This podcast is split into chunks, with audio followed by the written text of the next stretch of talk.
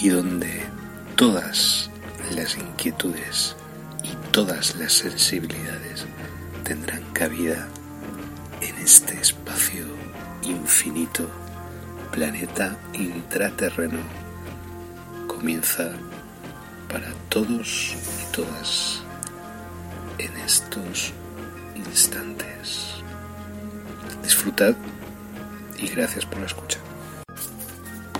Bienvenidos al misterio en planeta intraterreno, donde todas vuestras dudas serán resueltas y donde todas las inquietudes y todas las sensibilidades tendrán cabida en este espacio infinito, planeta intraterreno, comienza para todos y todas en estos instantes.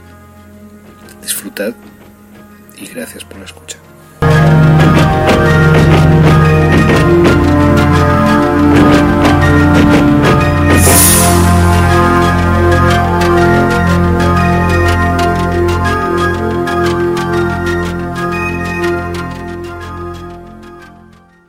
Hola.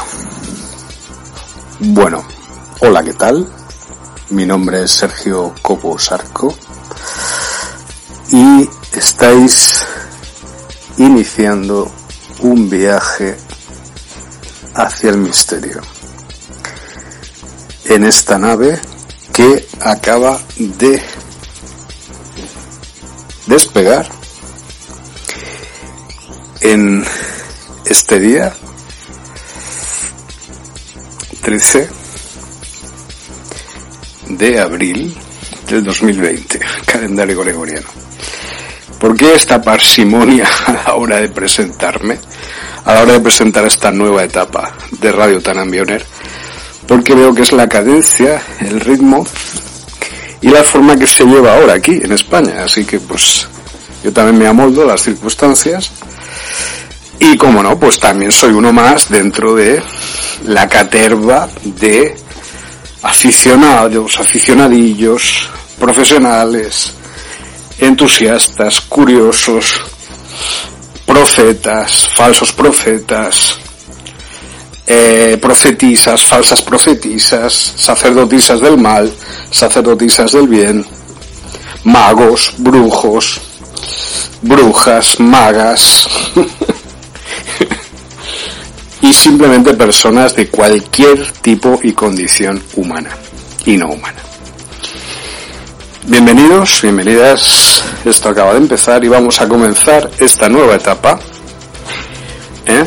con un programa que hicimos ayer, que es la lectura del libro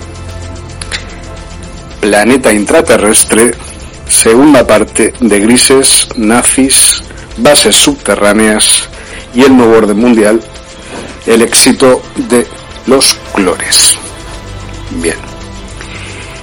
Y eh, no vamos a seguir un orden, vamos a poner el, el programa de ayer, la lectura de ayer, y bueno, ya luego pues eh, seguiremos improvisando, porque yo creo que ahora lo fundamental, realmente, es que haya un rincón, aunque sea este, que es muy bueno, exclusivamente para estas cosas. Aunque pueda haber colaboraciones entusiastas, como desde luego he tenido y estoy teniendo por parte de muchas personas en España, desde la Asociación Ufológica de Manises, a la cual pertenezco como colaborador, hasta el programa Sombras al final de la escalera, con mi amigo RJ, un saludo RJ, y María, ¿cómo estás María?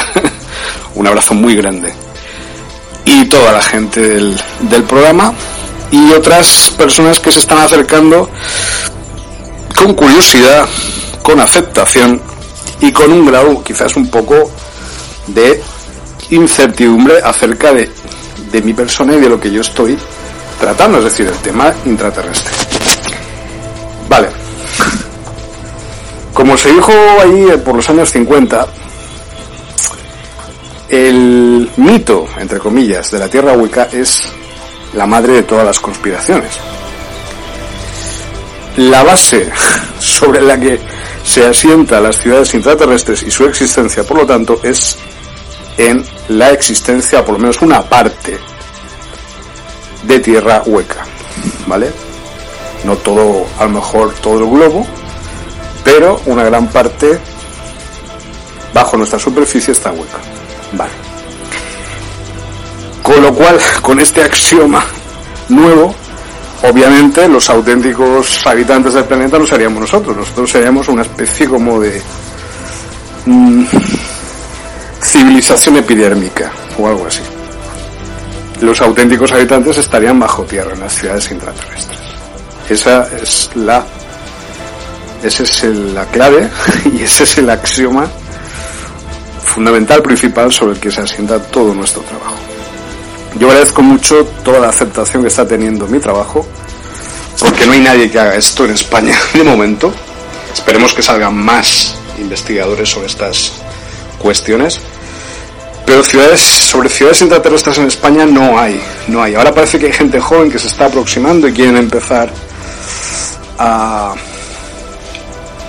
averiguar de dónde viene toda esta información y realmente eh, a mí me cuesta eh, conseguirla, es decir, no es una cosa sencilla, pero en realidad todo se basa en una especie como de concatenación, una caterva de circunstancias que me llevaron a Brasil en 2012. Desde allí comencé a ser entrenado en este tipo de búsqueda y de investigación. Y eh, está muy próxima a la otra parte de mi investigación, que no es exactamente ciudades intraterrenas, sino la exocosmobiología o incluso la exocosmohistoria. ¿Qué es esto de exocosmobiología?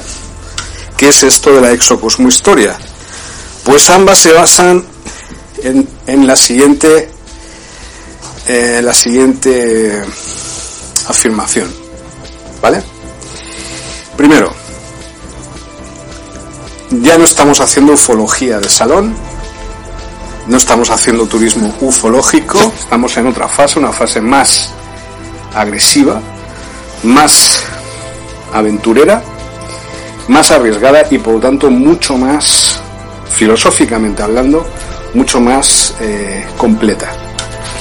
Se basa en el hecho de que ya no solo está claro que existen los ovnis y que existen los extraterrestres, es obvio que existen y que están aquí, sino en el hecho de cuál es la función, por qué están aquí, qué agendas están llevando, qué agendas llevan desde sus planetas de origen, por qué han aterrizado aquí, por qué tienen bases permanentes aquí, por qué van y vienen desde aquí, o por qué tienen sus agendas, o cuáles son sus agendas, aparte de aquí, aparte del planeta Tierra, o sus habitantes, o nosotros. ¿Y eso qué tiene que ver con nosotros? O a lo mejor podemos estudiarlo sin que esto tenga que ver con nosotros. En esto, las agendas, las agendas de los extraterrestres y de los intraterrenos se basa la exocosmobiología, en sentido genético, biológico, pero en sentido estrictamente de agendas, valga la redundancia, en sentido estricto de la telenovela que se llevan entre ellos, las 600.000 razas que hay, interdimensionales, sólidas, físicas, psíquicas, de mentales, no mentales, en cualquier tipo de civilización, no civilización, materia, antimateria, etcétera, cuáles son sus agendas, es decir, cuál es la telenovela que ellos llevan, cuáles son sus linajes, de dónde vienen, cuáles son sus genealogías, sus padres fundadores, qué razas han colaborado con quiénes, qué razas han colaborado con nosotros, qué razas nos han creado o no nos han creado ninguna raza, o han colaborado con nosotros, o Al contrario, se han asociado para destruirnos. ¿Por qué nos quieren destruir? ¿Por qué otros nos quieren proteger? ¿Por qué parece que seamos una raza tan frágil ante los envites cósmicos o del universo? ¿A qué se debe esta fragilidad epistemiológica de nuestra raza? Y en realidad esto no es porque hay intereses mucho más alejados de nuestro planeta, por los cuales no quieren que seamos una civilización fuerte, fundamentada sobre eh, cimientos sólidos, para la preservación de nuestro futuro y del futuro de nuestros hijos, e incluso del futuro de nuestra cultura y civilización, o posible civilización futura? Bueno, más o menos esto es lo que trata la exocosmohistoria y la exocosmobiología. Pero, fundamentalmente, lo que me he dado cuenta que más se tiene en cuenta, entre comillas, aquí en España de mi trabajo es el tema de los intraterrestres. Entonces, todas las preguntas que acabo de hacer se pueden plasmar o se pueden preguntar acerca de los intraterrenos, acerca de las ciudades intraterrenas y acerca de las ciudades intraterrenas en España. ¿Vale? Pues de eso vamos a tratar en los próximos tiempos y este es el programa piloto, el primer programa que eh, se va a fundamentar sobre la lectura del libro también de mi autoría, Sergio Cobos Arco, que podéis encontrar en Amazon, ponéis Sergio Cobos Arco libros en Google y ahí están todos mis libros, mis 380 libros y los blogs aledaños. Estoy en Blogger, eh, me llamo La Elite y también me podéis encontrar con mi nombre en Instagram y en Twitter. ¿Vale?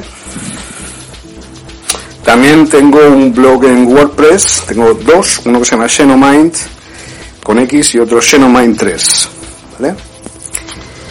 Bien. Eh, pues nada, vamos a, vamos a iniciar este programa piloto, como digo, con la lectura del libro Planeta Intraterrestre, segunda parte de Grises Nazis, Bases Subterráneas y el nuevo orden mundial, el éxito de los clones. Yo sé, yo sé que estos temas no son fáciles de tragar para muchos y para muchas, que incluso pueden tener un rechazo fundamental e incluso, eh, obviamente, esto conlleva que yo sea una persona polémica y en algunos casos con eh, algún tipo de actos que a lo mejor no son comprendidos por personas muy condicionadas, personas muy cerradas, sobre todo aquí en España en estos momentos, y personas que lo único que comprenden es una cosa, ganar o ser vencidos. Y aquí estamos en otra historia. Aquí estamos en investigar, compartir, colaborar y ya está. Así que aquel o aquellos aquellas que no estén en esta onda, mejor apagan ya sus aparatos, apagan la conexión, se van a hacer otra cosa y nos dejan tranquilos y tranquilas, ¿vale? Esto es un aviso. Con prudencia, por favor, los que quieran y tengan realmente algún deseo de conocer algo nuevo, pueden seguir. Pueden seguir escuchando y pueden seguir quién sabe, aprendiendo. ¿Vale? Así que sin más, con toda naturalidad y con todo el descaro del mundo, iniciamos esta nueva etapa de Radio Tanambi Oner. He de decir que Tanambi es el nombre de mi esposa en guaraní, significa mariposa. ¿Vale? Y está dedicado a ella, a Patricia Tanambi Cuña, a mi esposa en Brasil, como todo lo que hago en esta vida. Un bello, te amo. A por ellos, comenzamos. Bueno, hola, ¿qué tal? Este es audiolibro eh, Planeta Intraterrestre, tercera parte de Grises, Nazis, Bases Subterráneas y el Nuevo Orden Mundial, el éxito de los clones. Bueno, en primer lugar, eh, quiero desde aquí agradecer la enorme fuerza y resistencia de Rosario Fuentes Lievana, de la Asociación Ufológica de Manises.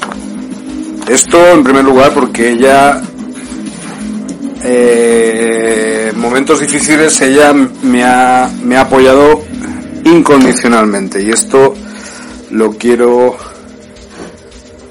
lo quiero declarar públicamente ante todos vosotros, de todas vosotras en estos momentos. Por otro lado, decir que no veas, no veas tú lo que cuesta traer el tema intraterreno, o sea, sacar el tema intraterrestre, o sea, es una cosa que vamos, es una, una tarea gigantesca, ¿no? Quijotesca, ¿no? O sea, una cosa titánica, ¿no?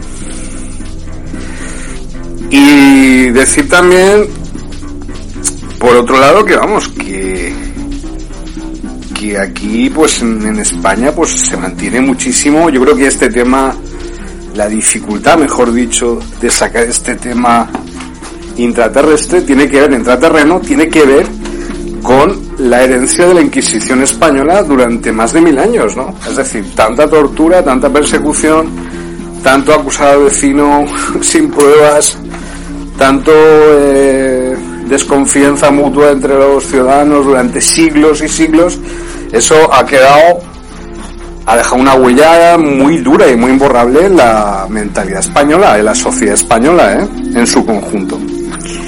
A la hoguera, a la hoguera, vaya, a quemarlo. A cualquiera que se salga un poco, un poco, un poquito de los límites establecidos por las élites, por unos cuantos, incluso en el campo cultural. Luego decir, pues eh, antes de empezar la lectura, la lectura de este libro, que yo, yo no soy Manu Carballal. No, yo no soy Manu Carballal. Yo agradezco mucho de verdad que haya personas pues que, que, que me asocien a él o me comparen a él y tal, pero yo no soy Manu Carballal. No lo soy, además tenemos graves y serias diferencias dialécticas muy, muy serias aunque seamos amigos en el Facebook y tal, pero bueno, yo soy de la escuela de JJ Benítez, lo siento mucho. Y yo sé que hubo graves discusiones entre ellos que no han sido subsanadas hasta el momento, ¿eh? Y es por algo también. Y esto es muy importante. esto es muy importante. No por nada, me cae súper bien, no tengo ningún tipo de diferencia con él personal, pero bueno, a nivel dialéctico y tal, pues no tengo, no tengo eh, mucha afinidad en principio, a lo mejor me equivoco, ¿no? Entonces vamos a, leer el, libro, eh, Planeta Intraterrestre y tal. Vamos a empezar aleatoriamente. Uno de los principales engaños que los draconianos, entre comillas, han usado para subvertir a la humanidad, especialmente a las agencias de inteligencia, es la idea de que ellos, los extraterrestres, genéticamente crearon la raza humana y nos colocaron en este planeta. Mm, y por lo tanto son nuestros dioses, entre comillas. Y así los individuos poderosos con los que interactúan los extraterrestres y a quienes se les han hecho promesas que suenan demasiado buenas para ser verdad, porque son, a cambio de su cooperación, han abierto la puerta a la infiltración e infestación extraterrestre de todos los niveles de nuestra sociedad. Es decir, la infiltración de nuestra sociedad por entidades colectivistas intervencionistas basadas en reptiles conocidas como grises, conocidos como grises y reptiloides. Y los antiguos cultos de serpientes gnósticos negros de Baviera, Alemania, estaban listos y dispuestos a entrar en un matrimonio de conveniencia con estos draconianos, porque al igual que los propios alienígenas, también deseaban gobernar el planeta. Los extraterrestres necesitaban las conexiones económicas y fraternas globales de las sociedades secretas bávaras, mientras que la élite humana necesitaba la tecnología alienígena de control mental. Los elitistas bávaros acordaron un cierto porcentaje del planeta una vez que se implementó el nuevo orden mundial. Algunos contactados, como Maurice Doreal, afirman que los reptiloides en la prehistoria vivieron en la región antártica, cuando era una zona subtropical y que posteriormente fueron expulsados bajo tierra y fuera del planeta por una raza o humanos prenórdicos que perdieron y la civilización olvidada hace mucho tiempo yace enterrada en las profundidades de las arenas del desierto del Gobi, de Gobi, perdón, de Gobi. Algunos de estos nórdicos científicamente avanzados emigraron hacia el oeste y eventualmente dieron lugar a las tribus que con el tiempo sentarían las bases de las naciones escandinavas, mientras que otros entraron bajo tierra en un reino subterráneo llamado Agartha, ubicado generalmente debajo de Asia Central y el Gobi. Millones de budistas conocen la leyenda de Agartha, pero lo consideran o la consideran un conocimiento sagrado y tienen cuidado de revelar el secreto de los secretos, entre comillas, a los occidentales escépticos. Viajeros mundiales como Nicholas Roerich en su libro Shambhala y Ferdinand Osendowski en su obra Bestias, Hombres y Dioses se habían ganado la confianza de estos nativos y detallaron las leyendas de Agartha de una manera humilde y respetuosa. Según las antiguas grabaciones cristalográficas agartianas que los amigos rubios de Doreal, de una colonia subterránea, debajo del monte Shasta, California, lo mostró dentro de una antigua bóveda de depósito debajo del Himalaya. Estos antiguos prenórdicos libraron una guerra por la superficie del planeta y más tarde una guerra subterránea contra las razas serpiente, que se habían establecido dentro de un sistema de enormes cavernas subterráneas de varios niveles debajo de las laderas suroccidentales del Himalaya y del subcontinente indio. Estas cavernas eran y son conocidas por los hindúes como el reino de Patala o mundo de las serpientes, donde los nagas o la gente serpiente viven en su ciudad capital de Bogavita.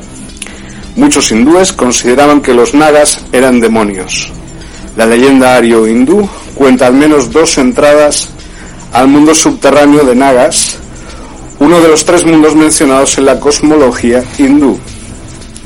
Se cree que una entrada es el pozo de Sheshna, Sheshna, sí, en Benares, India, y otra se encuentra en las montañas que rodean el lago Mano Sarwar, Tíbet. Tanto los reptiloides como los nórdicos finalmente abandonaron el planeta, dejando los antiguos restos y ruinas de sus culturas dentro de las cavernas subterráneas. Aquí a un inciso, me río porque me, acuerdo de un, bueno, un amigo, entre comillas, eh, un tal John Dee, que me criticó mucho en un debate que hice en una entrevista que me hicieron en Radio Jabato, en Somos al final de la escalera y cómo esta persona estaba diametralmente opuesta a mí en todo. O sea, era como una especie de infiltrado eh, reptiliano, ¿no? Ahí en, la discusión. En fin, cerramos nota. Según los informes, bueno, abro nota otra vez. Dedicado a él está este audio. Cierro nota. Según los informes, existen runas similares así como las bases operativas actuales en y debajo de la superficie de la Luna y Marte, junto con signos en estas bases de las antiguas guerras en las que los humanoides y reptiloides lucharon por el control del sistema solar antes de que ambas especies descubrieran cómo manipular el hiperespacio y comenzaron enviando exploradores y colonos a otros sistemas estelares cercanos. Los humanoides eventualmente colonizaron las constelaciones de Lira, Pléyades y Andrómeda, así como otros, mientras que los reptiloides colonizaron las constelaciones de Draconis, Orión y Reticulum, entre otros sistemas. Nota autor. Eh, entonces, claro, eh, hay una teoría de que, bueno, de que el, origen del ser humano está en la constelación de Lira. Pero puede ser que eh, realmente el origen sea nuestro propio planeta, que es un planeta es el más antiguo del universo prácticamente, que después se desplazaran estos humanos a Lira y de ahí volvieran aquí a su planeta de origen. ¿Vale? Ciertas expediciones. Y producto de esto, pues son los vascos, bereberes y tal. Pongo fina nota dentro de, del libro. Las historias que cuentan los contactados sobre las batallas devastadoras y las masacres galácticas, en casi todos los casos iniciadas por reptiloides grises intervencionistas colectivistas entre las dos superpotencias galácticas, son elementos integrales, aunque controvertidos, dentro de los anales de la ufología. Ahora se podría decir que la guerra está regresando a casa, en el sentido de que la madre tierra, además de ser el mundo natal original, es quizás el mundo más estratégico de la galaxia, cuando se considera su ubicación centralizada y la profusión de genética, materiales, agua, productos químicos, minerales, flora, fauna y en gran, en gran abundancia y variedad. Los agentes del Imperio Draco Orión, que según algunos contactados están operando dentro del planetoide cometa Aleph-Bob y otros numerosos asteroides en este sistema para ocultar sus actividades, están aquí para construir un ejército de sirvientes mentales humanos a través de abducciones, implantes de control mental, etc. A quienes pueden programar con identidades alternativas que se activan durante las experiencias de abducción. Se dan cuenta de que los terranos poseen un instinto guerrero inherente, pasión y un potente factor metagenético resultante de una mezcla de muchas líneas raciales que pueden producir habilidades genéticas especializadas dentro de los individuos. Instintos y habilidades que los intervencionistas de reptiles y grises creen que sería mejor aprovechado y subvertido que desafiado. Tienen la intención de utilizar a estos secuestrados programados como escudos humanos o armas en la antigua guerra contra sus enemigos a la Federación Andropleiadiana, Andromedano-Pleiadiana, quienes por cierto mantienen un sistema de bases subterráneas masivas centradas debajo de la región del Valle de la Muerte de California.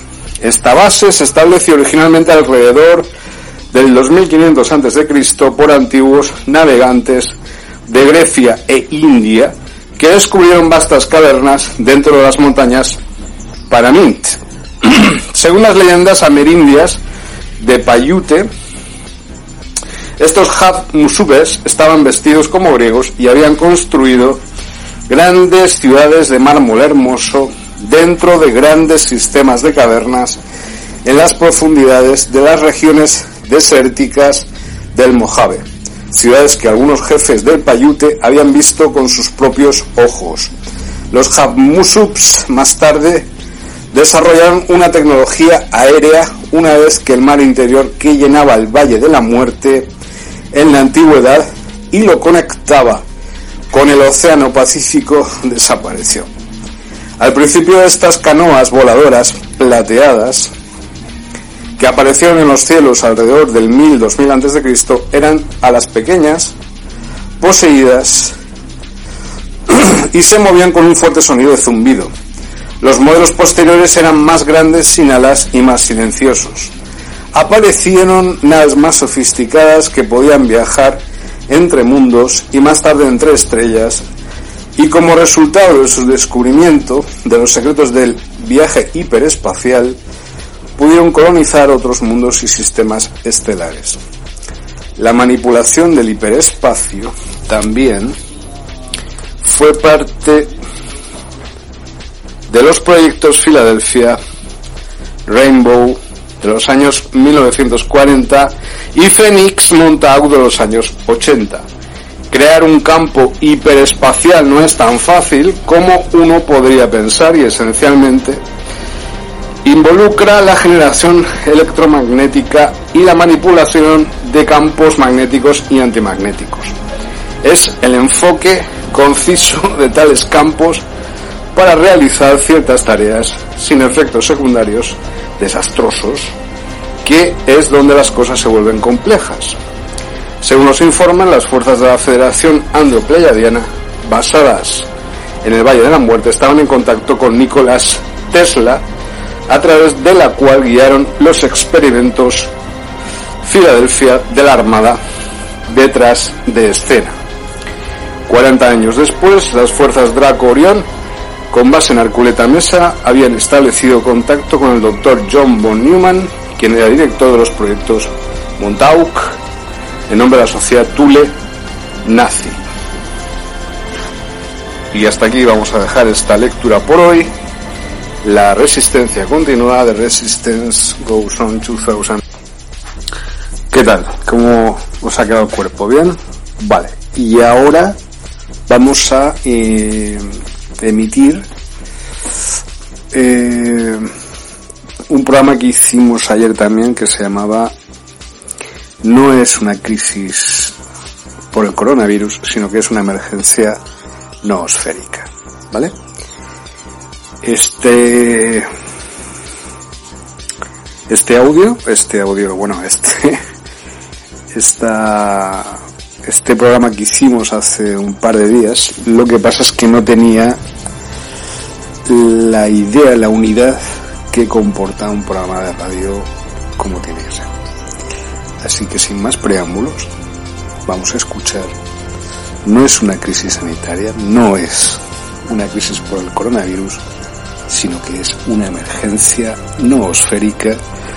Y con esto terminamos el programa, terminaremos el programa de hoy hasta el próximo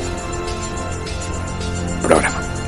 Valga la redundancia, así que al final nos despediremos, pero bueno, un abrazo a todos y a todas. Chao. A por ellos. Hola, ¿qué tal? Bueno, eh, el tema este de, la, del coronavirus y todo esto, eh, en realidad esto sí que me ha costado eh, un poco eh, llegar a, concretizar realmente cuál es la causa de todo esto. Pero ha sido de una manera quizás un poco casual, porque me he dado cuenta, me di cuenta, escuchando un audio que yo tenía acerca de la noosfera, eh, el manifiesto de la noosfera de José Argüelles Balungotán, la transición biosfera-noosfera, escuchándolo porque yo lo transcribí con mi voz humana en un audio en iVox que ahí podéis escuchar también. Eh, escuchándolo entonces, como os digo, me di cuenta, o sea, me he dado cuenta, mejor dicho, de que no estamos ante una urgencia sanitaria o ante un fin del mundo o ante un fin de la humanidad, sino que lo que está ocurriendo es o una urgencia por el coronavirus, sino que estamos precisamente en el punto de inflexión de una emergencia noosférica, manifestada en forma de unos dolores de parto previa a la emergencia de esta nueva entidad que será la noosfera, previa a la adjudicación de nuestra capa mental a las colectividades de las federaciones galácticas y cósmicas de todas las civilizaciones extraterrestres del pasado, presente y futuro, y a través de la línea crística de fuerza cósmica universal. Es decir, estamos en un parto, estamos asistiendo a un parto, un parto de la propia Tierra, a través de la especie eh, más inteligente y más desarrollada en este planeta que es la humana, que está recibiendo precisamente el llamado para evolucionar. Entonces esta fiebre, esta fiebre, eh, estos dolores de parto de, de la humanidad van a dar como resultado una nueva humanidad. Esto no es una proyección o una profecía o una... Eh, esto es lo que está ocurriendo. Estamos asistiendo al parto de la propia Tierra a través de la entidad más inteligente de, o, o los hijos de la propia Tierra, que somos los humanos, que estamos padeciendo estos dolores de parto hacia para una evolución de la propia humanidad hacia algo mucho mejor, mentalmente y espiritualmente. O evolucionamos favorecemos la evolución del ser humano de un ser mecánico, un ser tecnológico, a un ser más espiritual, más preocupado con los demás, más mental también, con una mayor capacidad eh, mental, ha sido la propia Madre Tierra la que nos ha metido en nuestras casas, la que nos ha confinado. nuestra Madre, porque la Tierra es una entidad viva, ha sido la que nos ha amablemente dicho, venga, meteos en vuestras casas y pensar seriamente, seriamente, qué es en lo que os habéis equivocado a lo largo de los últimos tiempos, qué es lo que sobra, qué es lo importante y qué, hacia dónde queréis ir. Porque vosotros sois mis hijos y yo quiero lo mejor para vosotros. Entonces, en toda evolución, entonces toda evolución, en toda evolución existe, no se produce nunca sin dolor. Y esto que está ocurriendo es ese parto esos dolores de parto, mejor dicho, hacia ya no podemos volver atrás. Ya no existe una sociedad o un ser humano al que volver porque ya se ha sido desintegrado con esta crisis. No se puede volver a la situación anterior. Hay algo que estábamos equivocándonos mucho y de una manera muy seria y por lo tanto debemos sí o sí avanzar y aumentar nuestra capacidad de comprensión de un fenómeno que es mucho mayor que nosotros mismos. Y tenemos que ser capaces, porque si no vamos a desaparecer. La única posibilidad de supervivencia es la evolución. Y tiene que ser una evolución espiritual, una evolución mental, una evolución científica, de toda la raza humana en su conjunto, todos juntos. Porque la división es el exterminio de la raza humana y la unidad, la unión es la aparición del nuevo ser humano consciente e iluminado. Un ser humano que se da cuenta de su papel en la historia y en la historia de su propio planeta, del planeta Tierra. Y ayudarlo, porque esto es producto de todos los errores que hemos cometido, de todo el daño que hemos infligido a la tierra, de la industria, de, de las matanzas salvajes a los animales, de la quema salvaje de los bosques, y eso ha afectado al planeta y el planeta ha aguantado y ha esperado y ha dicho, vale, no pasa nada. Pero ha llegado un momento y ha dicho, hasta aquí hemos llegado. Por, un, por algún motivo, por alguna razón, y ha dicho, ahora os voy a destruir.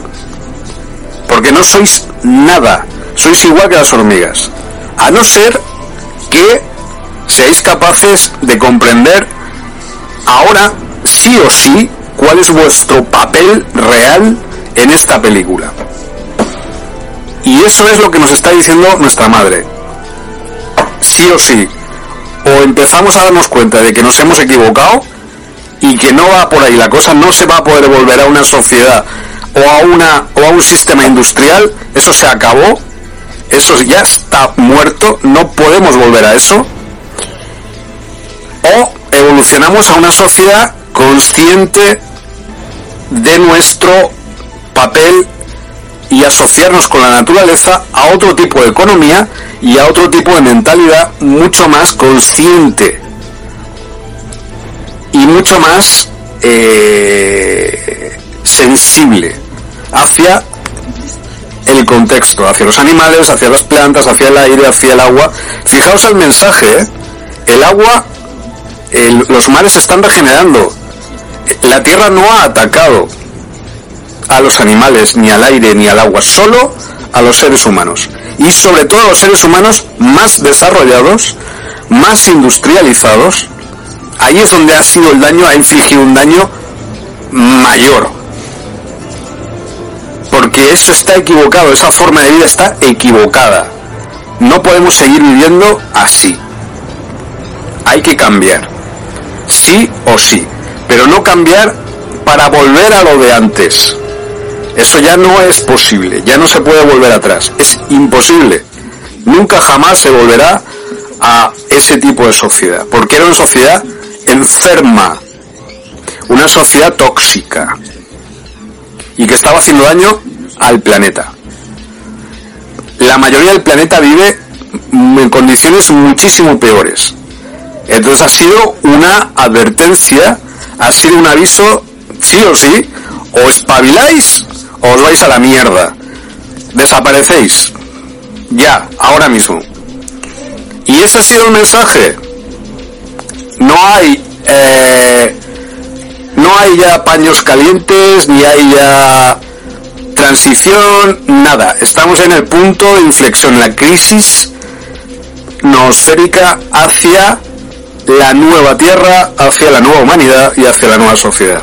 No existe ya ninguna solución que no sea a través de la solidaridad, de la reciprocidad, del amor mutuo, de la capacidad de comprensión, de la búsqueda del conocimiento, de la todo lo demás que no sea exclusivamente eso va a desaparecer. Está desapareciendo, de hecho. Ha, ha parado toda la actividad industrial. Entonces, no tenéis que pedir perdón por ser lo que sois. Ya no más, nunca más.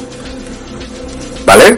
Ahora ya se acabó el rollo, se les acabó el rollo a toda la capacidad industrial, a toda la capacidad militar industrial. Eso no tiene ya ninguna cabida. A no ser que sea utilizada para regenerar el planeta, para limpiarlo, para eliminar los tóxicos y tal. Porque esto es un producto esta crisis del coronavirus es un producto de la propia toxicidad de una idea equivocada en el ser humano, de una eh, idea equivocada de ciencia, de una idea equivocada de el papel del ser humano y de una idea equivocada de lo que es ser una persona o un ser humano, ¿vale? Más claro no puedo ser y más alto no se puede decir. y esto es lo único que está ocurriendo. Todo lo demás son va a ser y va a ayudar a la propia destrucción, al propio exterminio del ser humano. Y esto es el gran castigo, la gran plaga que se estaba previendo que podía llegar de una forma o de otra y sin tampoco histerismos, pero dejando muy claro que es, esto es realmente la gran prueba y el gran examen de la humanidad. No de la Tierra. la Tierra va a seguir, pero nosotros podemos desaparecer. Esa es la lección y ese es el mensaje que nos están dando, nos está dando la Madre Tierra, nuestra Madre. Así que espero que haya gente que escuche aunque siempre hay alguno que, o alguna que, le da igual y prefiere suicidarse. Pero bueno, eso ya no es problema de la propia Tierra. ¿Vale? Así que nada, esto es lo que quiero deciros. Yo sé que es un mensaje quizás un poco contundente, pero es vivimos momentos contundentes, no hay posibilidad de, de ser mm, sensible en ese sentido.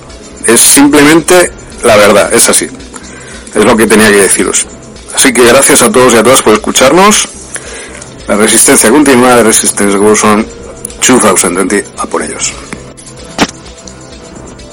Bueno, esta es la transcripción eh, de otro audio eh, más, eh, más amplio, el segundo que estáis escuchando, que va, allá va. Del planeta hacia ustedes, ¿lo tienen? Eh, lo confirmaron, sí. Entonces nacieron fuera del planeta. Tenemos bastante tiempo acá. No hemos visitado la Tierra aún. Es un poco complicado, no podemos viajar. Qué triste debe ser. Más triste es que ustedes no puedan venir. Eh, ah, pero ¿de qué forma pueden venir? Espera un poco hacia atrás aquí.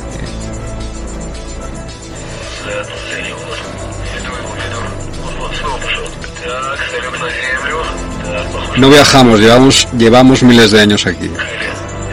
Esto es difícil de comprender. Hay colonias no solo en este planeta. Convivimos con aliens acá. ¿Y cómo aprenden el idioma? Miles de años aquí, no ha sido problema. Wow, nadie se ha enterado de esto, ¿eh? Podría cambiarlo todo. Sí, pero no podemos informarlo, por eso ciframos todo. Los humanos en sí no son de la Tierra, vienen de acá. Eso se sabe. Mis padres son nacidos en Marte, mi familia también es de acá. Nadie de mi familia es terrestre.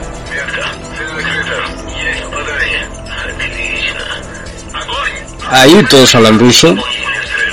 Hay lenguas muy variadas en todas las colonias, incluso marcianas, son cientos. También hay humanos terrestres que vienen. Oh, increíble. ¿De qué manera es posible viajar hasta allá? Portales, en el sur del planeta hay portales para viajar. No ocupamos naves, curvamos el tiempo, usamos tecnología extraterrestre. ¿Curvan el tiempo? Bueno, y ahora os lo vamos a, a poner en su totalidad, en su integridad el, audio, para que lo tengáis ya. Porque es. Quien sepa ruso le va, le va a importar. Работаем по, вот по тем целям. Вы его преследуете или что? Вот здесь противник. Пригвозди меня как следует. Даю разрешение атаковать противника. Обпалим хвост. Пристрелите его. Слежу за целью.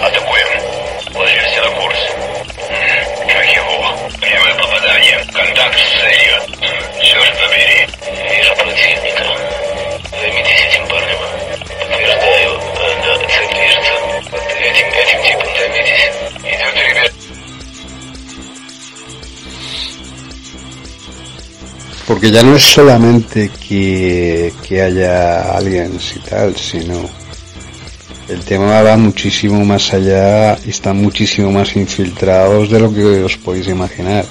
Ahora en un momento dado, quiero decir que todo, absolutamente todo está infiltrado por ellos.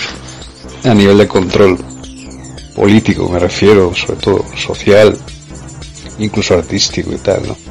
Y eso llevan haciéndolo desde hace miles de años, millones de años. La cuestión es que entre unos y otros pues nos tienen muy mareados, ¿no? A ver si nos dejan un poquito en paz, diría yo. Pero los últimos tiempos han sido bastante agresivos por parte de algunas razas que han intentado implementar y siguen intentando cierto tipo de políticas de muy agresivas, muy agresivas sobre todo de modificación de nuestro ADN y de intento de crear una raza híbrida, ¿no? Humanos grises y tal, sobre todo. Cuando me refiero a grises me refiero a grises grises, grises Z reticuli grises o tal whites o aliens grises blancos, como queráis llamarlo, ¿no? Y también eh, hay otros, por ejemplo, los niños de Roswell que son fisionómicamente muy parecidos a los grises, pero no tienen nada que ver con ellos, son opuestos incluso en energía y en agendas, ¿no? En todo esto. Los niños de Roswell son prácticamente nuestros padres mentores desde hace millones de años. Incluso antes de llegar a planeta Tierra, ¿no? La movida es que lo que yo quería deciros es que la, la cuestión es esa, que todo esto que sabéis muchos y muchas de, Matrix y tal, pues no es una creación humana, es exógena. Igual que todos los imperios que aquí han habido, los más sangrientos y los menos sangrientos en nuestro mundo, ¿no? por parte de ellos. De todas formas no estoy muy de acuerdo con el tema de algunos autores dicen que que somos producto de ellos o como una excrescencia genética de ellos. En absoluto yo pienso que los humanos somos humanos originales y que simplemente han intentado los últimos tiempos, llevan intentándolo desde hace miles de años, sobre todo los reptilianos, ¿no? Pero ahora de una manera más tecnológica con la llegada de los grises o digamos con esta nueva remesa de grises desde hace desde el año 1931 en que entraba nuestro portal dimensional, nuestra dimensión, pues digamos que toda esa tecnología se ha invertido precisamente en eso, en la creación de, de una raza eh, híbrida para salvarlos a ellos genéticamente y un intento de infiltración genética con la raza humana, ¿no? Lo cual está creando pues auténticas aberraciones, ¿no? En muchas cosas y muchas costumbres humanas eh, se intenta incluso, sobre todo, no desprestigiar, no es la palabra, ni eliminar tampoco, sino más bien quitar el factor humano de en medio de una forma eh, sucia, ¿no?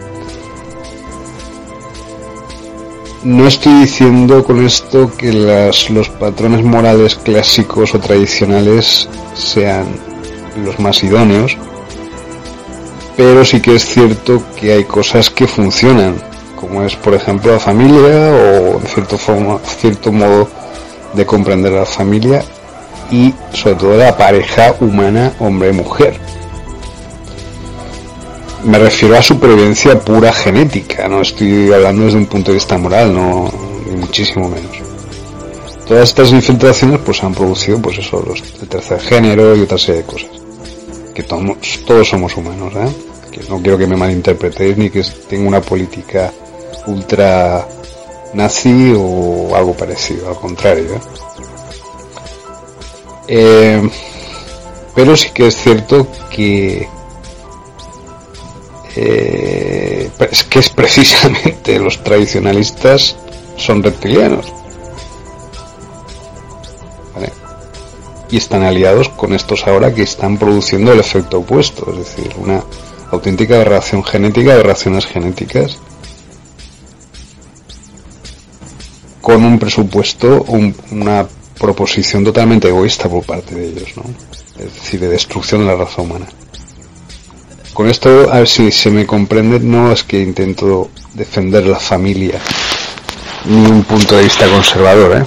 sino estoy simplemente exponiendo los hechos y la verdad. Es decir, no es que el hombre y la mujer en pareja sea... Es que es lo que ha sido, es que es lo que puede perpetuar nuestra raza, es lo que hay que, hay que, hay que fortalecer eso desde el punto de vista que queráis. Si no es tradicional, pues no tradicional, pero desde un punto de vista que fortalezca esa unión. ¿Vale? Podéis haceros los mejunjes mentales que queráis, pero es así. Porque el enemigo no es humano. Y lleva aquí mucho tiempo y nos conoce muy bien y sabe perfectamente cómo somos y lo que pensamos. Entonces no seamos inocentes, quiero decir, y toda esta política de, pues eso, a favor del aborto de una manera total o a favor de, las, de, los transexuales de una manera total y tal, pues tienen también un cierto olor un, poco no humano en todo esto, ¿vale? Que nosotros tendemos como evolución, como evolución, como, como seres humanos a, convertirnos en, otra cosa. Es posible, pero no desde un punto de vista genético o aberrante como pretenden utilizándonos para sus fines los grises y los reptilianos, sino desde un punto de vista eh, mental. Nuestra evolución es mental y espiritual. Eh, el ser humano necesita eh, ese soporte que es la familia o la pareja. No desde un punto de vista tradicional, os estoy volviendo a repetir por quinta vez, no desde un punto de vista conservador, sino desde un punto de vista al contrario, mucho más transgresor y revolucionario en estos momentos, que es ser humano. Podéis leer a John Zerzan, podéis leer Primitivismo, podéis leer muchos autores que hablan de eso, de que, precisamente esa ola del nuevo orden mundial de, intentar destruir tecnológicamente al ser humano, incluso genéticamente, hay, que, hay que evitarlo precisamente eh, volviendo a la naturaleza, ¿no? Desde mi punto de vista, ya os lo digo, desde mi punto de vista volver a la naturaleza implica también eh, volver al instinto natural. Mi instinto natural es tener una pareja estable, más o menos. Y, tener una relación con ella. Yo soy hombre, pues, me gusta mujer y tal. Pero ya no desde un punto de vista de sexo, sino de personas. Yo tengo esos instintos y me, encuentro eh, cómodo en eso. No quiero hacer experimentos comunas y cosas así. No quiero decir con esto que la izquierda haya sido infiltrada por los grises, pero un poco sí. ¿Vale? Eh, no estoy hablando desde un punto de vista tradicional, sino tradicionalista, sino desde un punto de vista natural, que precisamente es lo más revolucionario que hay hoy en día. ¿Vale? Defendamos al ser humano, defendámonos, ¿vale? Eso no significa que seamos unos wasp que tengamos que sacar el rifle cada vez que alguien viene a llamarnos a casa. ¿vale? No estoy hablando de que nos bunkericemos en plan como en los años 80, como ocurría en la época de Reagan y tal. No estoy hablando de eso para nada, es lo opuesto a eso, porque tampoco la izquierda que generó Obama o la época Obama o la izquierda que hubo aquí en América del Sur, tampoco era izquierda, era también tecnócrata y tampoco beneficiaba al pueblo y tampoco estaba haciendo nada a favor de las clases menos privilegiadas. Eso es mentira. Es más, todo esto, izquierda y derecha y toda esa dialéctica, forma parte de la, precisamente, de la, de la táctica del divide y vencer de los reptilianos y ahora mucho más sutil por parte de los grises, sus aliados, de infiltración y de crear bloques enfrentados. Una nueva guerra fría incluso están intentando hacer, lo cual me parece, por un lado, eh, poco eficiente, se les ve el pelo a ese nivel y por otro lado me parece un poco absurdo, es decir, caer en esa dialéctica dual, ¿no? Creo que al único que le interesa crear eso es precisamente son a los, a los que no son humanos y como ya hicieron los 80 con muy buenos resultados para ellos y que me parece que eh, ni los vecinos son nuestros enemigos, ni los rusos son nuestros enemigos, ni los árabes son nuestros enemigos. Los, todos somos humanos.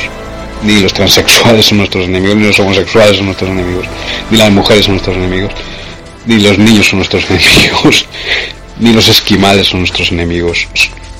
Ni siquiera los gobiernos son nuestros enemigos. Estoy hablando ya yendo un poco más allá en el tema. Pero en esta dialéctica en la que estamos ahora, los gobiernos se están portando muy mal y están colaborando activamente con los aliens, están siendo egoístas, ellos lo único que quieren es tener su billete para la inmortalidad, el transhumanismo esto que ellos están vendiéndonos y les da igual, la raza humana les da igual el futuro de los niños, etcétera. Lo que quieren ellos es su billete para su jauja para su paraíso artificial en cualquier planeta que les hayan vendido los grises y los reptilianos. Y les han vendido la moto de que pueden tener una vida eterna allí. Para siempre. A través de otros cuerpos, de la clonación y a través de la clonación sintética, a través de los, de los robots y de los cibos y tal que ellos construyen, les están maravillando con una serie de maravillas técnicas y tal, pero es que la maravilla del ser humano, después de tantas vidas que hemos vivido, cada uno de nosotros, es que tenemos un alma inmortal y un alma eterna, es un viaje eterno.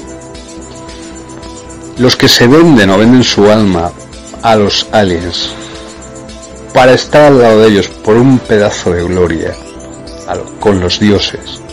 Están vendiendo su propia raza, ellos lo saben.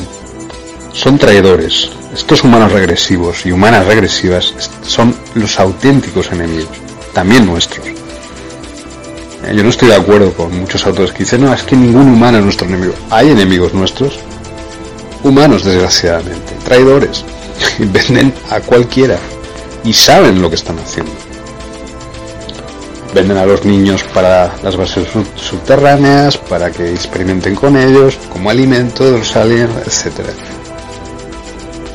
Que esto es muy fuerte para vosotros, pues bueno, nosotros no somos el, pico de la cadena alimenticia.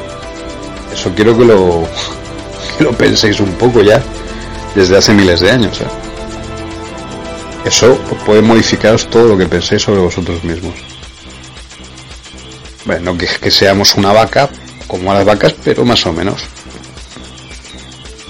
Y de ahí viene pues todo lo que intentamos explicar de la evolución humana y todo lo que intentamos explicar acerca de los estados de miedo y por qué son provocados, etcétera, etcétera, etcétera.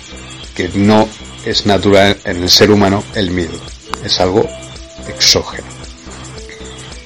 No solo eso, sino que algunos lo intentan poner como nuestro Dios, el miedo como nuestro Dios. Eso es parte de esta programación reptiliana, exógena y grisácea, ¿no? Y de los grises. Es decir, las religiones han sido creadas para precisamente esto. En un primer momento las religiones vinieron reveladas de los humanos, nuestros compañeros del espacio, para darnos una luz. Pero enseguida los monstruitos que había aquí convirtieron las religiones en justamente lo contrario, en programadoras de esclavos humanos. Y, y no solamente son las religiones los que, los, que hacen esta programación, lo puede hacer el reloj mecánico, lo puede hacer la televisión, lo puede hacer la familia, lo puede hacer una serie de cosas. ¿Vale? ¿Para qué? Para que estemos controlados como si fuéramos ovejas, tengamos miedo, no nos rebelemos y vivamos en humaneros, en manadas, como, como decía Castaneda. ¿Vale? Hay una cosa que el ser humano posee y que es nuestro gran tesoro y que es lo que, como decía Al Escolier, y dice Al Escolier, nos, nos hace ser realeza para el resto de razas del universo. Y es nuestra capacidad mental de crear nuestra realidad desde nuestra mente. No necesitamos hologramas, necesitamos tecnología para lograr eso. Somos la única, como bien dice Al Collier, que podemos hacer eso. Eh. Por eso no solamente los andromedanos, de los que habla Al sino otras razas humanas fuera de aquí, y otros aliados, no humanos también, intentan siempre, siempre, siempre que evolucionemos y que ascendamos. Cuidado, no estoy hablando de los maestros ascendidos, que la mayor parte son parte, o forman eh, núcleo con el nuevo orden mundial, ¿eh? como por ejemplo Astar Sheran, el comandante Astar Sheran y toda esta pesca. O las trece lunas, no estoy hablando de, de, Argüelles ni de algunas personas de ahí en concreto, sino de lo que enseguida, enseguida se asimila por el nuevo orden mundial cualquier cosa, cualquier espiritualidad, ¿vale? el futuro no es mezclar las espiritualidades y hacer un mejunje cada uno, es superar la espiritualidad. Estamos llegando al punto de descubrir nuestro papel en el cosmos y descubrir las tecnologías transparentes, que tenemos que desarrollar mentalmente. ¿Vale? Eso no es espiritualidad, va más allá de la espiritualidad. Es una tecnología. ¿Vale? Y enlaza muy bien con las tecnologías que hay ahora en nuestro mundo de comunicación. Que es nuestra gran oportunidad de tirar a estos ya de aquí de una vez y comunicarnos con nuestros parientes. Bueno, esto lo voy a incluir, o está incluido eh, dentro del libro Los Pactos Oscuros, ¿vale? Que es el segundo 1962-1982, que es parte de una obra más extensa que es El complot en España, bases subterráneas, aliens grises, gobiernos y Montauk, 1942-2016. Es una obra ambiciosa, en principio, pero el primer volumen ya está escrito, bastante breve, pero suficiente. Y ahora pues estoy en el segundo que es más la filosofía de toda la obra, ¿vale? Aunque también, claro, por supuesto, vamos a tener que hablar de el tema de eh, de qué ocurrió entre 1962 y 1982, fundamentalmente en España, claro. Pero también eh, este volumen tiene una tiene una componente, tiene un componente filosófico de todo el conjunto de la obra.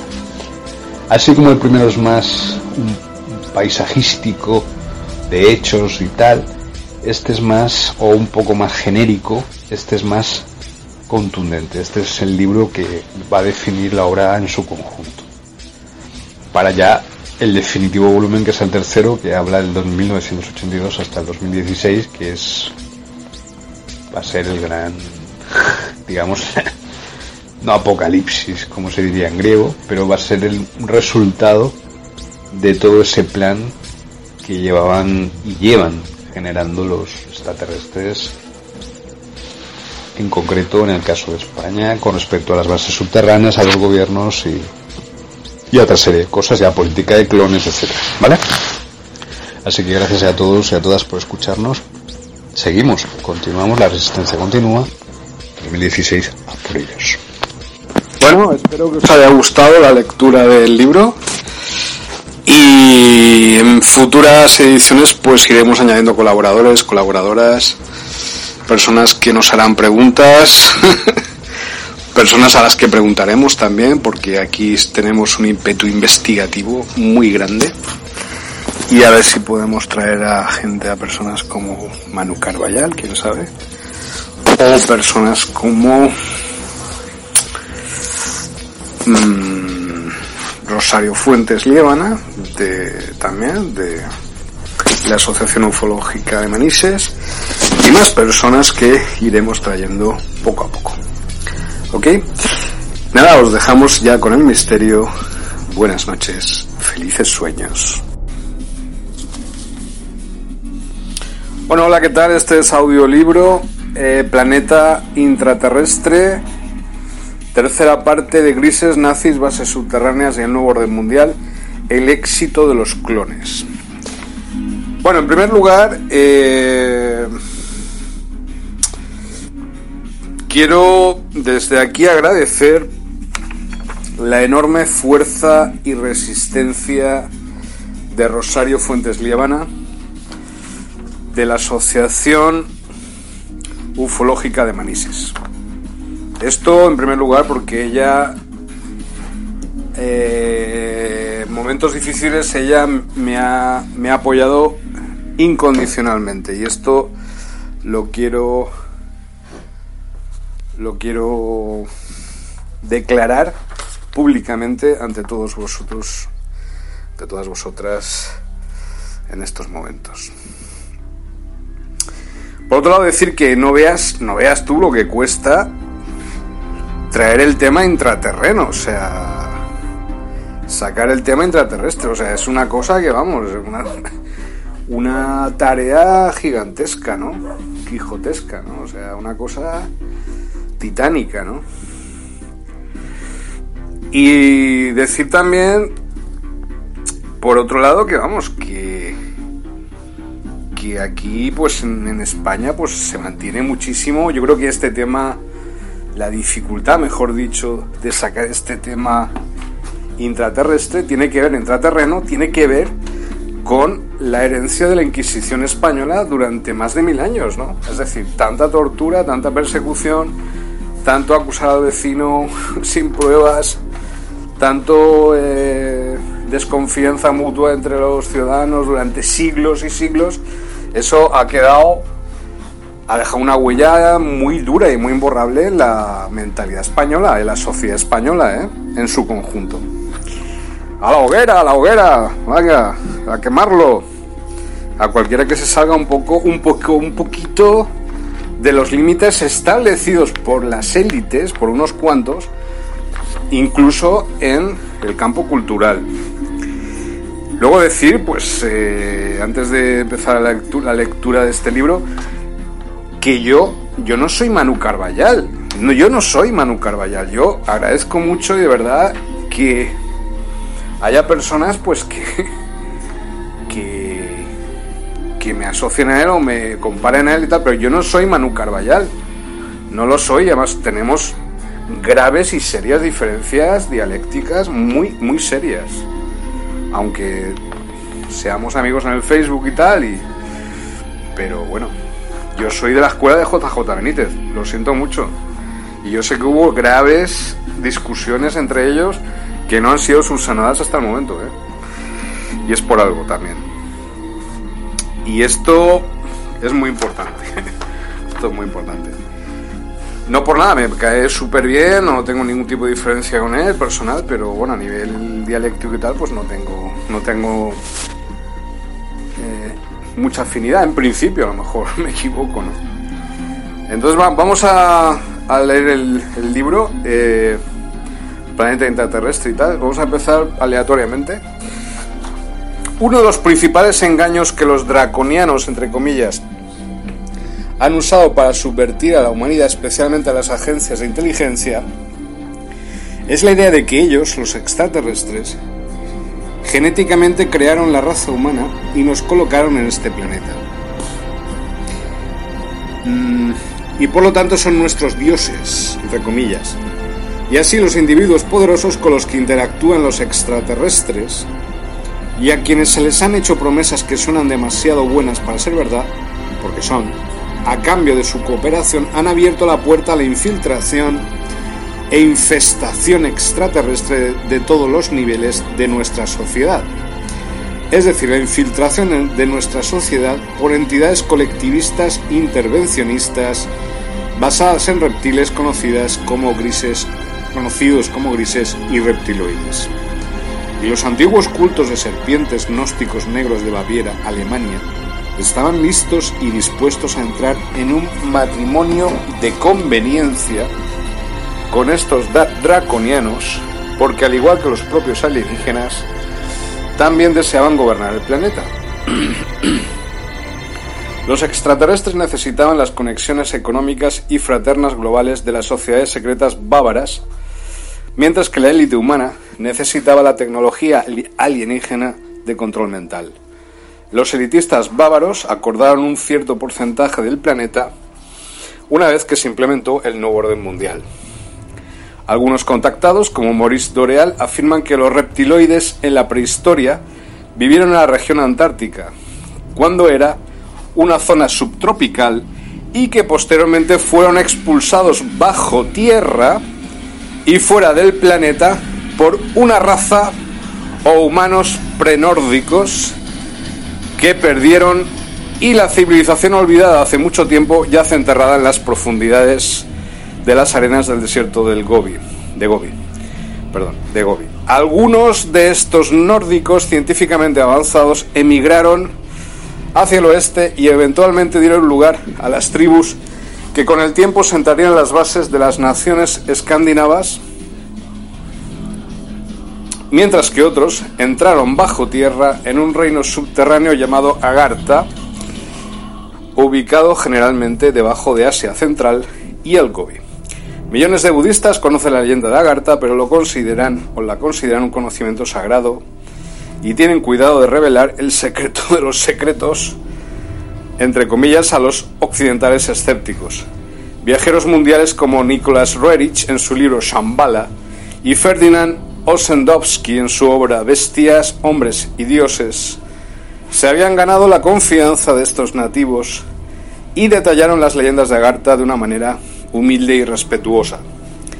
Según las antiguas grabaciones cristalográficas agartianas que los amigos rubios de Doreal, de una colonia subterránea, debajo del monte Shasta, California, lo mostró dentro de una antigua bóveda de depósito debajo del Himalaya.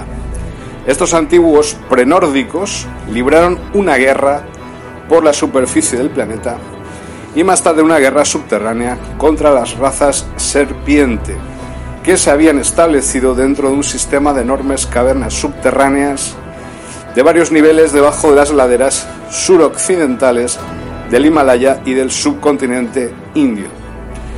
Estas cavernas eran y son conocidas por los hindúes como el reino de Patala o mundo de las serpientes, donde los nagas o la gente serpiente viven en su ciudad capital de Bogabita. Muchos hindúes consideraban que los nagas eran demonios. La leyenda ario-hindú cuenta al menos dos entradas al mundo subterráneo de nagas, uno de los tres mundos mencionados en la cosmología hindú. Se cree que una entrada es el pozo de Sheshna, Sheshna, sí, en Benares, India, y otra se encuentra en las montañas que rodean el lago Mano Sarowar, Tíbet. Tanto los reptiloides como los nórdicos finalmente abandonaron el planeta, dejando los antiguos restos y ruinas de sus culturas dentro de las cavernas subterráneas. Aquí hago un inciso, me río porque me, acuerdo de un, bueno, un amigo, entre comillas, eh, un tal John Dee, que me criticó mucho en un debate que hice en una entrevista que me hicieron en Radio Jabato, en Sombras al final de la escalera. Y cómo esta persona estaba diametralmente opuesta a mí en todo. O sea, era como una especie de infiltrado eh, reptiliano, ¿no? Ahí en, en la discusión. En fin, cerramos nota. Según los informes, bueno, abro nota otra vez. Dedicado a él está este audio. Según los informes, existen runas similares, así como las bases operativas actuales en y debajo de la superficie de la Luna y Marte, junto con signos en estas bases de las antiguas guerras en las que los humanoides y reptiloides lucharon por el control del sistema solar antes de que ambas especies descubrieran cómo manipular el hiperespacio y comenzaron enviando exploradores y colonos a otros sistemas estelares cercanos. Los humanoides eventualmente colonizaron las constelaciones de Lira, Pléyades y Andrómeda, así como otros, mientras que los reptiloides colonizaron las constelaciones de Draconis, Orión y Reticulum, entre otros sistemas. Nota autor. Eh, entonces, claro, eh, hay una teoría de que, bueno, de que el, origen del ser humano está en la constelación de Lira. Pero puede ser que eh, realmente el origen sea nuestro propio planeta, que es un planeta más antiguo del universo prácticamente, que después se desplazaran estos humanos a Lira y de ahí volvieran aquí a su planeta de origen. ¿Vale? Ciertas expediciones. Y producto de esto, pues son los vascos, bereberes y tal. Pongo fina nota dentro del libro. Las historias que cuentan los contactados sobre las batallas devastadoras y las masacres galácticas en casi todos los casos iniciadas por los reptiloides grises intervencionistas colectivistas entre las dos superpotencias galácticas, son elementos integrales, aunque controvertidos, dentro de los anales de la ufología. Ahora se podría decir que la guerra está regresando a casa, en el sentido de que la Madre Tierra, además de ser el mundo natal original, es quizás el mundo más estratégico de la galaxia, cuando se considera su ubicación centralizada y la profusión de genética, materiales, agua, productos, químicos, minerales, flora, fauna y en gran, en gran abundancia y variedad. Los agentes del Imperio Draco Orión, que según algunos contactados están operando dentro del planetoide cometa Ale-Bob y otros numerosos asteroides en este sistema para ocultar sus actividades, están aquí para construir un ejército de sirvientes mentales humanos a través de abducciones, implantes de control mental, etc. A quienes pueden programar con identidades alternativas que se activan durante las experiencias de abducción. Se dan cuenta de que los terranos poseen un instinto guerrero inherente, pasión y un potente factor metagenético resultante de una mezcla de muchas líneas raciales que pueden producir habilidades genéticas especializadas dentro de los individuos. Instintos y habilidades que los intervencionistas de reptiles y grises creen que sería mejor aprovechado y subvertido que desafiado. Tienen la intención de utilizar a estos secuestrados programados como escudos humanos o armas en la antigua guerra contra sus enemigos a la Federación Andropleiadiana, Andromedano-Pleiadiana, quienes por cierto mantienen un sistema de bases subterráneas masivas centradas debajo de la región del Valle de la Muerte de California. Esta base se estableció originalmente alrededor del 2500 a.C. por antiguos navegantes de Grecia e India que descubrieron vastas cavernas dentro de las montañas Paramint. Según las leyendas amerindias de Paiute, estos Musubes estaban vestidos como griegos y habían construido grandes ciudades de mármol hermoso dentro de grandes sistemas de cavernas en las profundidades de las regiones desérticas del Mojave, ciudades que algunos jefes del Paiute habían visto con sus propios ojos.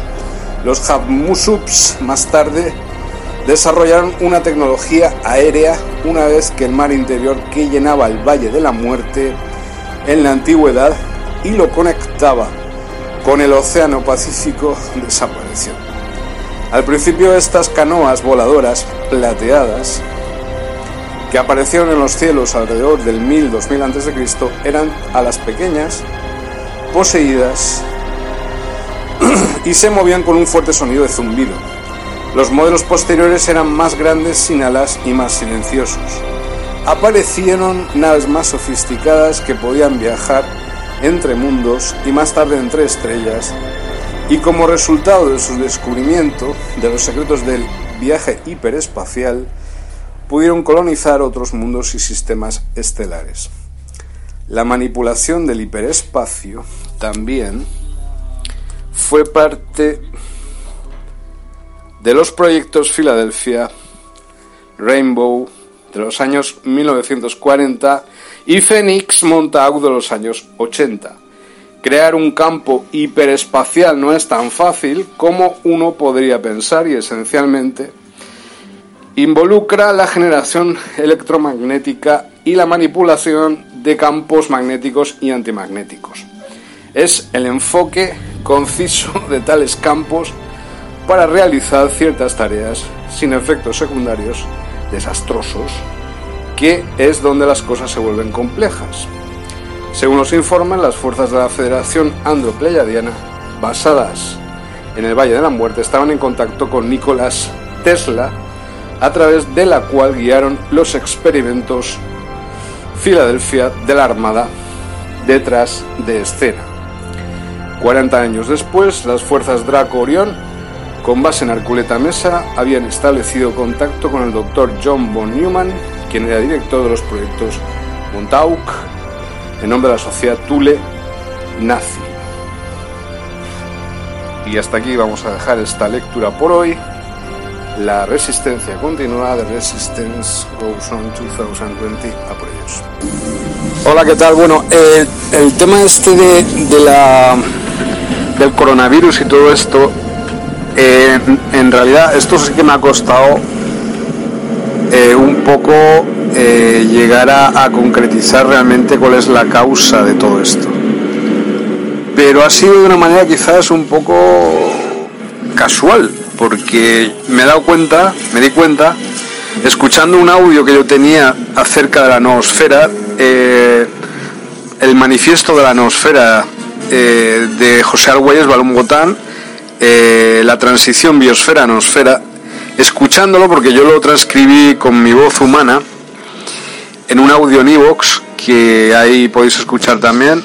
Eh, escuchándolo entonces, como os digo, me di cuenta, o sea, me he dado cuenta, mejor dicho, de que no estamos ante una urgencia sanitaria o ante un fin del mundo o ante un fin de la humanidad, sino que lo que está ocurriendo es una urgencia por el coronavirus, sino que estamos precisamente en el punto de inflexión de una emergencia noosférica manifestada en forma de unos dolores de parto previa a la emergencia de esta nueva entidad que será la noosfera, previa a la adjudicación de nuestra capa mental a las colectividades de las federaciones galácticas y cósmicas de todas las civilizaciones extraterrestres del pasado, presente y futuro, y a través de la línea crística de fuerza cósmica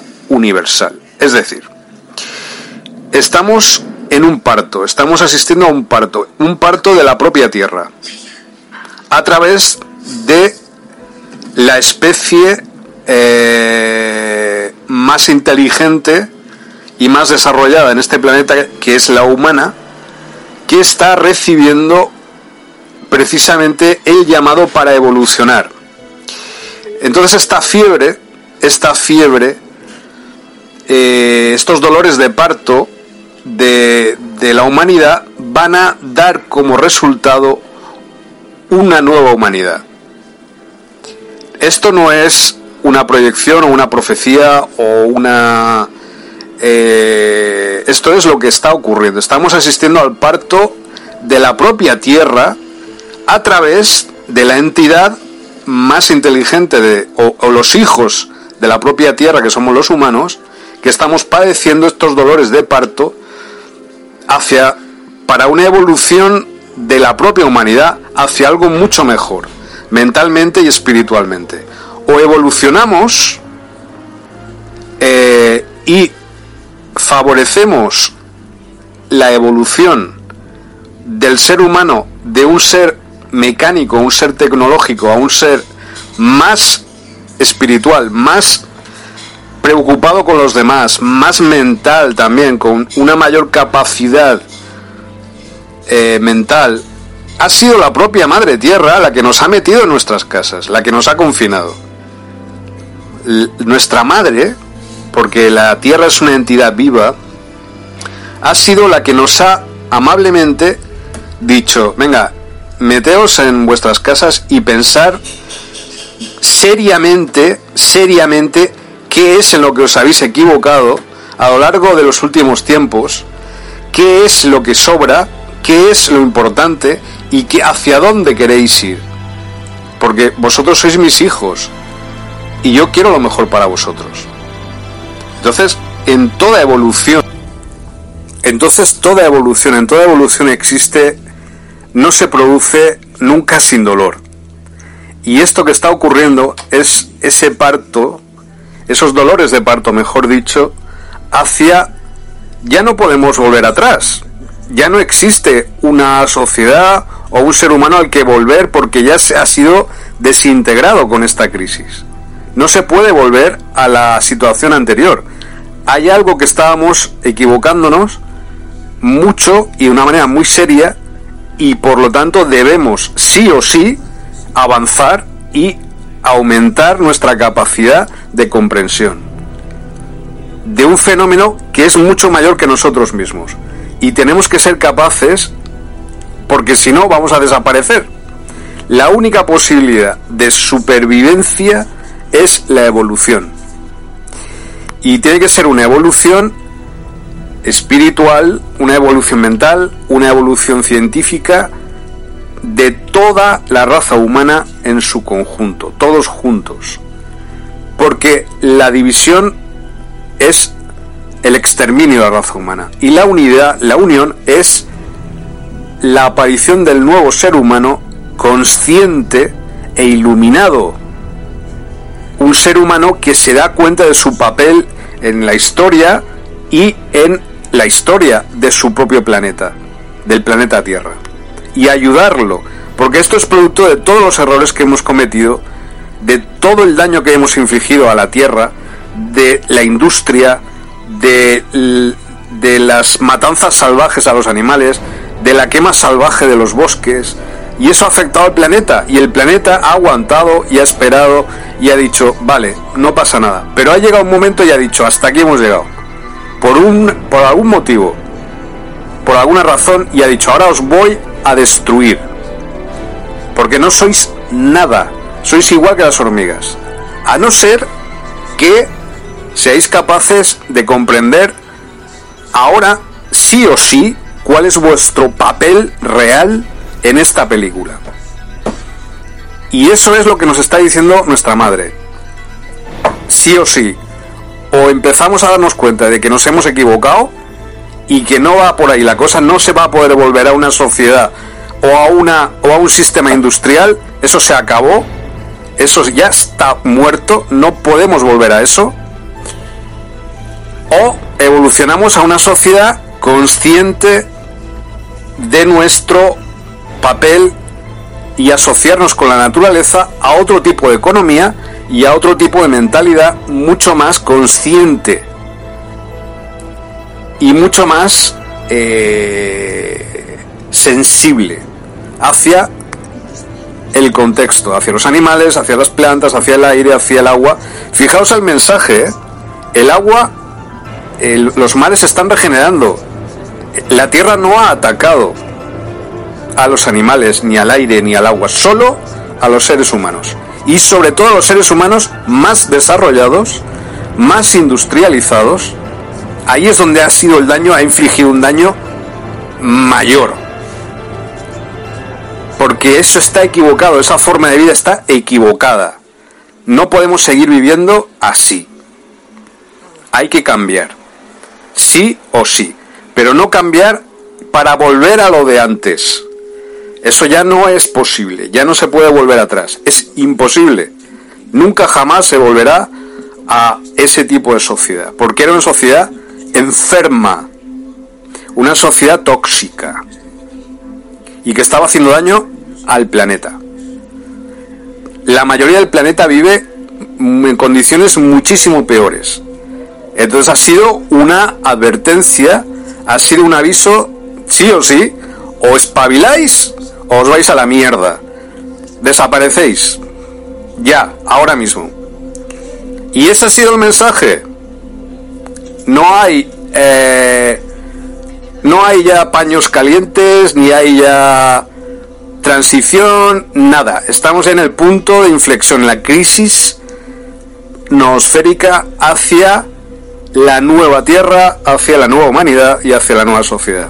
No existe ya ninguna solución que no sea a través de la solidaridad, de la reciprocidad, del amor mutuo, de la capacidad de comprensión, de la búsqueda del conocimiento, de la todo lo demás que no sea exclusivamente eso va a desaparecer. Está desapareciendo, de hecho. Ha, ha parado toda la actividad industrial. Entonces, no tenéis que pedir perdón por ser lo que sois. Ya no más, nunca más. ¿Vale? Ahora ya se acabó el rollo, se les acabó el rollo a toda la capacidad industrial, a toda la capacidad militar industrial. Eso no tiene ya ninguna cabida. A no ser que sea utilizada para regenerar el planeta, para limpiarlo, para eliminar los tóxicos y tal. Porque esto es un producto esta crisis del coronavirus es un producto de la propia toxicidad de una idea equivocada en el ser humano, de una eh, idea equivocada de ciencia, de una idea equivocada de el papel del ser humano y de una idea equivocada de lo que es ser una persona o un ser humano. ¿Vale? Más claro no puedo ser y más alto no se puede decir. y esto es lo único que está ocurriendo. Todo lo demás son. va a ser y va a ayudar a la propia destrucción, al propio exterminio del ser humano. Y esto es el gran castigo, la gran plaga que se estaba previendo que pudiera llegar de una forma o de otra y sin tampoco histerismos, pero dejando muy claro que es esto es realmente la gran prueba y el gran examen de la humanidad. No de la Tierra. la Tierra va a seguir, pero nosotros podemos desaparecer. Esa es la lección y ese es el mensaje que nos están dando, nos está dando la Madre Tierra, nuestra Madre. Así que espero que haya gente que escuche, aunque siempre hay alguno que, o alguna que, que le da igual y prefiere suicidarse. Pero bueno, eso ya no es problema de la propia Tierra. ¿Vale? Así que nada, esto es lo que quería deciros. Yo sé que es un mensaje quizás un poco contundente, pero es vivimos momentos contundentes, no hay posibilidad de, de ser mm, sensible en ese sentido. Es simplemente la verdad, es así. Es lo que tenía que deciros. Así que gracias a todos y a todas por escucharnos. La resistencia continua de Resistance son 2020 a por ellos. Ya ha empezado. Yo manejo la conversación. Empieza, ya empieza. Preséntame. Bueno, aquí estamos con LM en plena euforia creativa. LM ha vuelto. Estoy aquí con Sergio Cobos y os vamos a informar de ciertos avances que conocemos y queréis escuchar. Bueno, en realidad no los queréis escuchar, pero os los vamos a contar. ¿Queréis o no? Claro que queréis, claro que queréis. claro, no, no, claro que quieren. Primero, primero vamos a hablar de los que recogen contenedores con el camión de la basura todos los días a las 12 de la noche. Es un tema muy interesante. Ah, Me parece. Además, ahora llevan cascos, tío. ¿Por qué llevan casco? No, a ver, llevan cascos. No, vamos a hablar primero de por qué cuando tú sales por la noche con el coche de tu casa, siempre te comes un contenedor de la basura. Eso es como esencial para mí. Es como me preocupa, me preocupa, me pasa siempre. O sea, que es como que los contenedores eh, se echan encima de ti, ¿no? Exactamente, exactamente. Es como que no te dejan conducir a gusto, sino que siempre hay un camión de la basura delante tuyo echándote toda la mierda mientras va ahí poco a poco y tú dices, y tengo que esperar y ver cómo levanta el contenedor y etcétera. ¿Tú me entiendes? Sí, sí, no. Es, es tiempo perdido ahí viendo basura. O sea, ¿por qué? Porque no lo sé, no sé por qué, no sé por qué, me lo pregunto y, y vos- me gustaría preguntaros a vosotros si os ha pasado alguna vez que te ralentizan el paso cuando tienes que llegar rápido a algún sitio, aparece un camión de la basura, porque sí, es como algo, es algo sorprendente para mí, es, sí, es como una sincronía ahí, una cosa que se repite y te persigue, ¿no? sí. No, yo, yo como no tengo coche no tengo ese problema, pero sí que veo que hay algo, sí que hay algo ahí. hay algo. un misterio. Y hablando de sincronismos, ¿no te ha pasado nunca que Sí que- cuando sí que a cuando vas a algo importante siempre algo te lo impide? sí. Siempre- siempre, siempre. Siempre hay algo que se pone en contra de lo que tú tienes que hacer. Bueno, ¿verdad? ahí ya entramos en- Cuéntame, cuéntame, cuéntame algo que te haya pasado parecido. Hombre, es que ya entraremos en terrenos ya duros, entramos en terrenos ya de arcontes, de entidades reptilianas y todas estas mierdas, y la Matrix y tal. Y cuando tú intentas salir de la Matrix y hacer algo, algo fuera de, de la, pece- Sí, de la pecera, sí, sí, del acuario, Es como que aparece terrario. el gato negro este, error en Matrix, ¿no? Algo de eso. sí, ¿sabes? sí, aparece failure system tal, fallo en el sistema, y aparecen los hombres de negro. Aparecen los hombres de negro, Exacto. pero no es lo que vosotros o vosotras podéis pensar en un principio. No. Hay muchos hombres de negro y muchos tipos. Sí, te la, Hay pueden muchos- jugar, te la pueden jugar de formas muy diferentes. De- Estad atentos porque eso es lo que venimos a contaros hoy. Y el Exacto. camión de la basura simplemente es una metáfora. Es la metáfora de los hombres de negro, de los Smiths. De Matrix. Los sneaks de Matrix. Eu quero ficar com você, eu quero ser tua paixão. Tudo só você não vê, magoa o meu